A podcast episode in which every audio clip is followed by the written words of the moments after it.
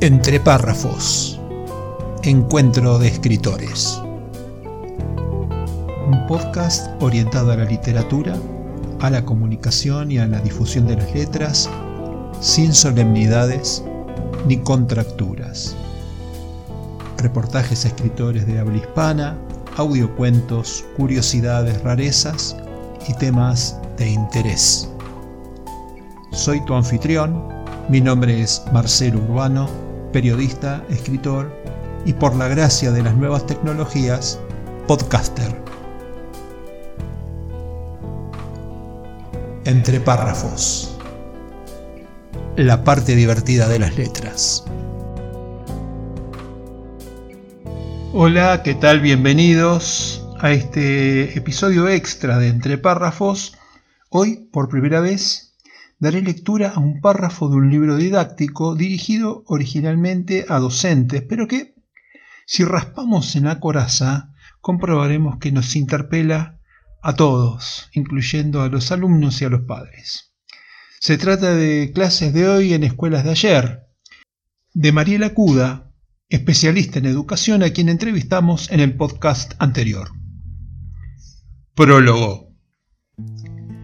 ¿Te ocurrió alguna vez mirar los rincones de una escuela y descubrir en ella dos mundos opuestos? ¿Fuiste testigo en alguna ocasión del esfuerzo amoroso de un equipo docente dedicado a vestir de colores e imágenes inspiradoras los puros grises de una escuela de otro siglo? Bancos alineados, pasillos deslucidos de cara a aulas cuadradas, tiempos segmentados en disciplinas separadas entre sí y patios desnudos todo parece competir con papeles coloridos, proyectos docentes que se revelan ante tanta rigidez y voces de alegría que atraviesan el silencio. Lo que muchas veces vemos cuando entramos a un colegio es más que una metáfora, es la muestra evidente de una institución que guarda demasiado de lo que fue y necesita convertirse en otra cosa. Estoy convencida de que hay mucho detrás de lo que advertimos cuando miramos una escuela. Creo que en cada uno de los espacios puede verse la esencia velada de una sociedad pasada y el germen de una forma de educar incipiente que lucha por afirmarse. Una nueva educación construida por cientos de educadores que crean y recrean propuestas innovadoras a la altura de nuestros alumnos y alumnas de hoy es para y por esa labor docente que busca en la innovación educativa caminos más afines a los tiempos que corren, está pensado en este libro. En sus páginas se formula una revisión de viejas prácticas y tradiciones arraigadas en el ideario escolar, con miras a replantear su esencia y a la vez se presenta un recorrido por algunas de las respuestas que los nuevos paradigmas educativos ponen hoy en nuestras manos se enuncian debates, análisis y propuestas pedagógicas concretas que procuran dar respuestas a las aulas de hoy, desde la base de los aportes ofrecidos por la neuroeducación y la educación emocional, y con una visión integradora del nuevo alumno. Porque construir desde adentro un sistema educativo que pueda superarse y mutar conforme las necesidades y requerimientos de las personas y la sociedad a las que va destinado, es parte ineludible de nuestro rol docente. Y para hacerlo es preciso rever los orígenes de nuestra escuela con mirada prospectiva, una mirada que lejos de quedarse en el pasado, ofrezca elementos concretos sobre los cuales reconocer y cuestionar el presente. Un presente complejo que requiere cada vez más de herramientas múltiples y enriquecidas. Y son esas herramientas las que debemos seguir buscando en la innovación, en el trabajo con el otro, en el aporte de los nuevos paradigmas educativos, pueden sumarnos. Refundar la escuela, aulas de ayer. Por eso, ni nostalgia ni resignación, simplemente reflexión sobre nuestras prácticas y vigilante atención a los tiempos que corren. Las propuestas tienen un solo sentido, vigencia de lo público en los saberes y conocimientos escolares, como forma posible de la resignificación social, recuperarnos como docentes atravesados por la historicidad de los conocimientos que enseñamos, recuperar el gusto por aprender en el juego de producción y comunicación, saber que el saber y los conocimientos son el bien de todos y para todos, sin restricciones ni exploraciones, en definitiva, confiar en la escuela. Saberes y conocimientos en la resignificación. Carlos Cullen. La escuela es, sin dudas, una de las mayores instituciones sociales de la historia cuyo fin y objetivo se perpetuó en el tiempo mucho más que en otros casos. La institución escolar que conocemos se originó en la modernidad y, como hija de aquel tiempo, guarda el reflejo de una promesa de progreso indefinido asociado a la ciencia, el orden y la racionalidad. Fue ideada y masificada bajo el alero de una sociedad absolutamente diferente a la actual, la sociedad de la Edad Moderna. Esta etapa de la historia se caracterizó por el auge del racionalismo, el seguimiento acrítico de la ciencia como discurso explicativo de la realidad y el individualismo personalista que promovía un modelo económico determinado por la industrialización, el liberalismo capitalista y la globalización creciente. Son muchos los autores que sostienen que es imposible concebir a la escuela sin el capitalismo moderno. La escuela nace para formar a la mano de obra. Su mismo modo de funcionamiento lo atestigua, momentos de trabajo y ocio claramente pautados, acceso al conocimiento graduado, organización rígida del horario escolar. De hecho, una de las funciones de la escuela moderna fue el disciplinamiento de los cuerpos y de las mentes para Michael Foucault en 2003, la disciplina fabrica cuerpos sometidos y ejercitados, cuerpos dóciles, aumenta las formas del cuerpo en términos económicos de utilidad y disminuye esas mismas fuerzas en términos políticos de obediencia. También en nuestro país la institución escolar se fundó con todas las características de la modernidad y se constituyó como promesa de un progreso indefinido que se asociaba al desarrollo de la ciencia, la nacionalidad y el individualismo, dice Pablo Pinot en 2001 de la Escuela Argentina. Más allá de las variaciones locales dignas de atención a fines del siglo XIX, el logro de los procesos de aprendizaje escolar quedó conformado centralmente por el siguiente triángulo. Alumno pasivo y vacío, reductible a lo biológico y a social, se debe controlar su cuerpo y formar su mente. Docente fundido en el método, reducido a un robot enseñante. Saberes científicos acabados y nacionalizadores. Claro está que el racionalismo, cientificismo, dogmatismo fueron y siguen siendo algunos de los parámetros que dieron forma y sustento a la institución escolar y tinieron de características peculiares muchas de las prácticas rituales y hábitos que en ellas se vivieron y que en muchos casos se siguen viviendo recreos cortos y clases largas que desconocen el cansancio del cuerpo y la mente, espacios y tiempos que responden a ciencias que quizás ni existan como tal en un mundo científico, listas de alumnos separadas y jerarquizadas por sexos que se desentienden de individualidades, tiempos sin permiso a comer y beber independientemente de las necesidades físicas, límites injustificados al ruido y al movimiento, largas horas dedicadas al desarrollo de unas mentes que parecieran no sentir ni tener cuerpo, recursos didácticos que nada tienen que ver con el mundo de nuestros chicos, son solo algunas de las cosas que vemos o no vemos cuando miramos nuestras escuelas.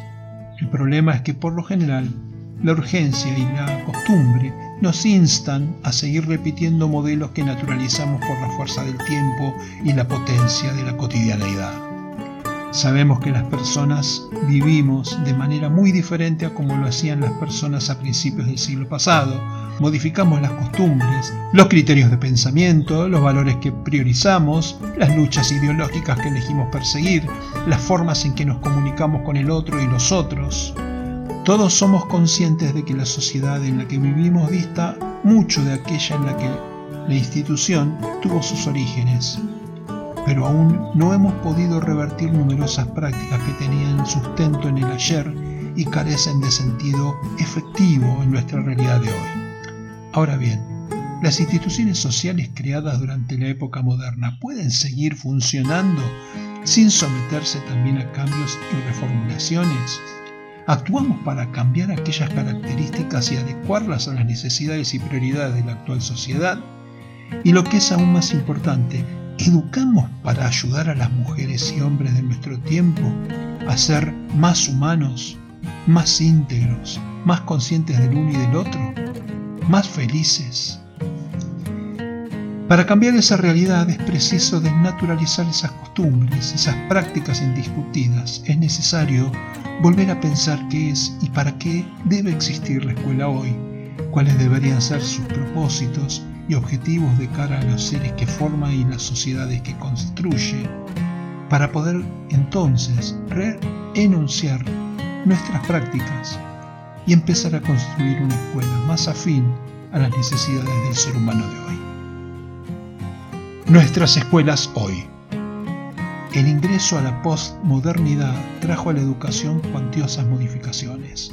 Puso el foco en los hallazgos sobre el cerebro y la mente, expandió notoriamente el conocimiento y la información a través de la tecnología, quebrantó certezas antes indiscutidas, Produjo incluso la ruptura de un orden moral rígido que se reemplazó por nuevas formas de mirar lo correcto. Hoy vivimos en la sociedad de información abundante y conocimientos que cambian a velocidades sin precedentes en la historia humana. Este tiempo colmado de tecnología y ciberrealidad requiere de nuestros alumnos el desarrollo y la afirmación de capacidades más amplias que el mero conocimiento de teorías. Supone una escuela que les enseña a sentir mientras piensan y pensar lo que sienten, ser conscientes de los sentimientos y las emociones del otro, actuar en consecuencia con ello, a fortalecer la conciencia humana y el valor del encuentro, a renovar la voluntad en pos de una propia convicción que se sustente en la conciencia de lo más humano y justo. Enseñanzas que no parecen configurarse en las rutinas de la institución que desoye el cuerpo y la emoción, que fomenta la competencia por encima de la cooperación, que cualifica los logros sin mirar sus aportes cualitativos, que banaliza las dudas y se jacta de las certezas de la ciencia que, como hemos visto en sobrados ejemplos, podrá falsearse en el tiempo. Ya en el reconocido informe de la UNESCO de 1996, de la Comisión Internacional sobre la Educación, se plantearon los cuatro pilares a los que la educación del siglo XXI debía apuntar.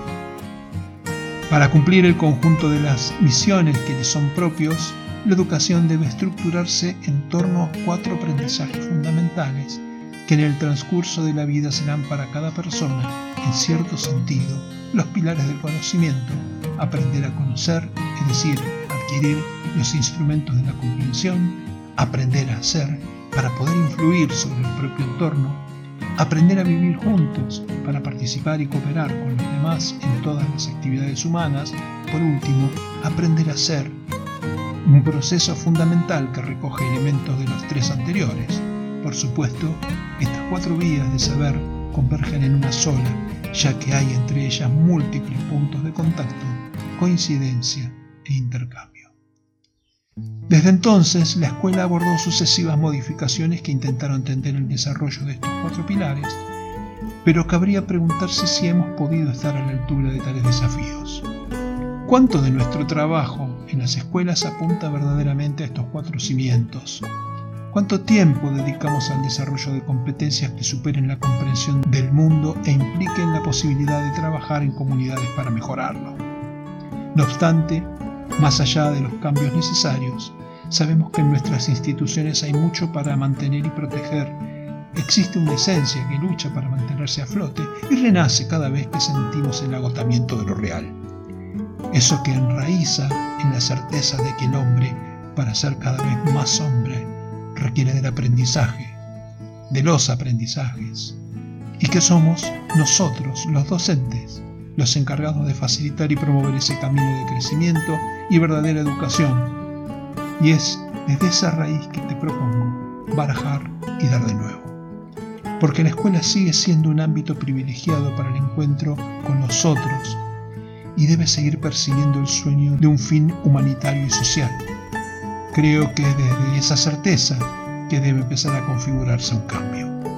Por eso desde estas páginas te invito a representar tu labor diaria en las aulas, despojado despojada de casi todos los supuestos que diste por incuestionables, para mirarlos de nuevo desde una perspectiva diferente, la de hoy. Una perspectiva que se anime a mirar y pensar que necesitan los y las jóvenes de nuestros días para crecer mejor, para que puedan desarrollar mejores y más saludables estilos de vida y puedan dar a luz a una sociedad más justa, sensible, inclusiva y oportuna para todos. Un enfoque que pueda cuestionarse lo de todos los días, para entonces sí, habiendo vuelto a mirar, pueda cambiar lo que ya no tenga sentido y pueda también aferrarse con firmeza y convicción a lo que debe seguir siendo. Hasta aquí el fragmento de clases de hoy en escuelas de ayer de Mariela Cuda, especialista en educación a quien entrevistamos en el podcast anterior. Espero que lo hayan disfrutado como yo. Hasta la próxima. La clave Muspelheim. Dijo la crítica. La novela de Marcelo G. Urbano es una pieza que tranquilamente está a la altura de las que suelen ganar el premio Planeta o incluso de muchos bestsellers internacionales. De hecho, hay algunos aspectos de la trama que recuerdan a obras maestras del género como El péndulo de Foucault de Humberto Eco o El Club Dumas de Arturo Pérez Reverte. A veces los milagros ocurren y es toda una fiesta cuando esto sucede. La clave Muspelheim es una masterclass sobre cómo escribir una novela con recursos clásicos de ficción histórica, pero también del documental y del cine de suspenso. Suplemento Cultura Diario Hoy Día Córdoba, Cesari Novek. Para adquirir el libro en formato papel solo para Argentina, https barra barra marcelogeurbano.com.ar slash tienda para Latinoamérica y Europa, adquirirlo en la tienda del autor en amazon.com, tanto en formato papel como en ebook. La clave Muspelheim.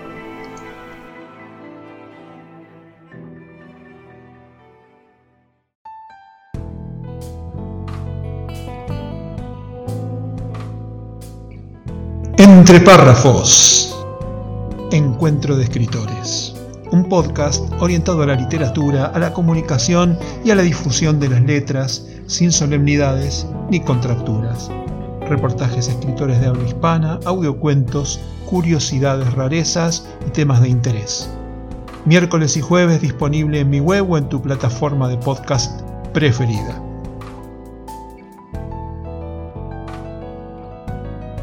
Si sos escritor y te interesa participar, comunícate conmigo. Si sos oyente, Espero tus comentarios, críticas o aportes escritos o grabados. Entre párrafos.